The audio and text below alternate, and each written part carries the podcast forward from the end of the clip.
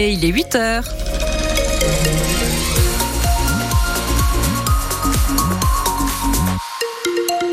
Côté météo, ce sont les nuages qui seront les plus forts aujourd'hui sur une grande partie de la région. Des précisions à suivre.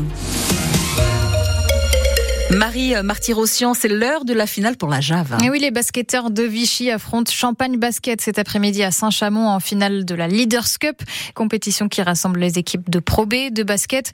À la clé, il y a bien sûr le titre, mais il y a aussi une qualification directe pour les playoffs en fin de saison. Un match très intéressant donc, où les entraîneurs des deux équipes se connaissent très bien puisque le coach de la Jave, Guillaume Vizade, et l'entraîneur champenois Thomas Andrieux dirigent ensemble l'équipe de France de basket des moins de 20 ans, Emmanuel Moreau.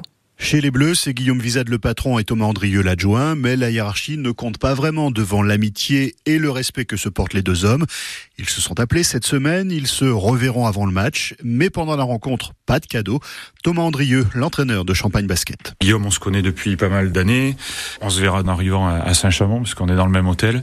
On a l'occasion d'échanger euh, régulièrement, mais effectivement, comme les joueurs qui se connaissent aussi parfaitement, bah, une fois que le, voilà, on lance la balle euh, pendant une heure et demie, bah, que tout le monde veut gagner, c'est l'esprit de compétition aussi, et on est tous compétiteurs. Guillaume Vizade et Thomas Andrieux ont conduit l'équipe de France des moins de 20 ans au titre de champion d'Europe l'été dernier, et pour le coach de Vichy, leur confrontation va au-delà de la simple amitié. On est deux coachs français au sein de cette division où il y a de plus en plus de coachs étrangers.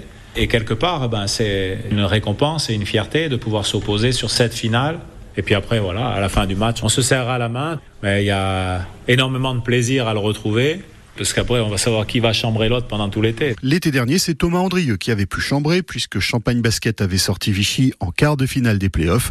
Guillaume Vizane ne serait pas contre une revanche ce dimanche. Et c'est bien ce qu'on espère, une victoire de la Jave cet après-midi à Saint-Chamond, match qui sera à vivre en direct sur France Bleu Pays d'Auvergne, en même temps que le football, car Clermont joue contre le Stade Rennais cet après-midi en Ligue 1, bien sûr, un multiplex foot-basket qui sera donc à vivre sur notre antenne à partir de 14h45. Et ça jouait sur les terrains du top 14 hier. Oui, avec ce déplacement de l'ASM euh, à Bayonne, match qui s'est soldé par une défaite 21 à 13 des Clermontois qui ont manqué de maîtrise, en particulier dans les 20 dernières minutes du match. Les Jaunards, euh, d'ailleurs, auraient pu revenir au score en tentant les pénalités par Ben Rami Nourda Pieta plutôt qu'en allant en touche. On va écouter l'avis de l'entraîneur de l'ASM, Christophe Furios, justement sur cette question. Bah, il le sentait pas, Benji, euh, il y en avait deux qui étaient loin, qui étaient à 40, 45 mètres, je pense. Il le sentait pas, moi je. voilà, après, c'est le moteur, hein. le moteur, s'il le sent pas, il faut plus Benji, s'il le sent pas, il faut pas qu'il le fasse parce qu'il va la rater.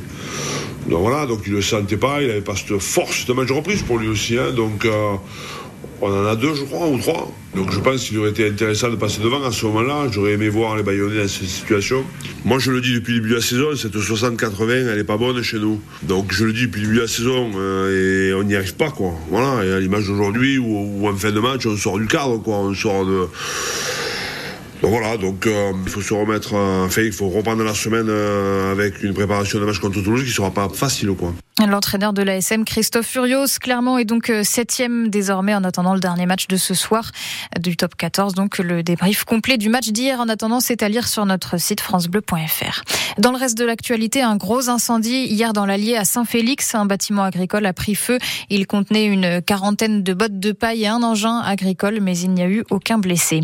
Dernier jour de grève aujourd'hui à la SNCF, le mouvement des contrôleurs qui dure depuis vendredi soir. La circulation reste bien perturbée aujourd'hui notamment chez nous entre Clermont et Paris avec seulement deux trains directs qui sont maintenus dans la journée. Et puis une question un peu insolite hein, qu'on vous pose ce matin. Et si vous aviez un crâne de mammouth dans votre salon? Eh Oui, pourquoi pas Ça fait une petite déco sympa. Petite mmh, déco, si vous le dites. pas sûr parce que c'est quand même assez grand un crâne de mammouth. Question sérieuse, hein, puisqu'aujourd'hui un crâne de cet animal est mis en vente aux enchères euh, en Normandie dans la ville d'Evreux.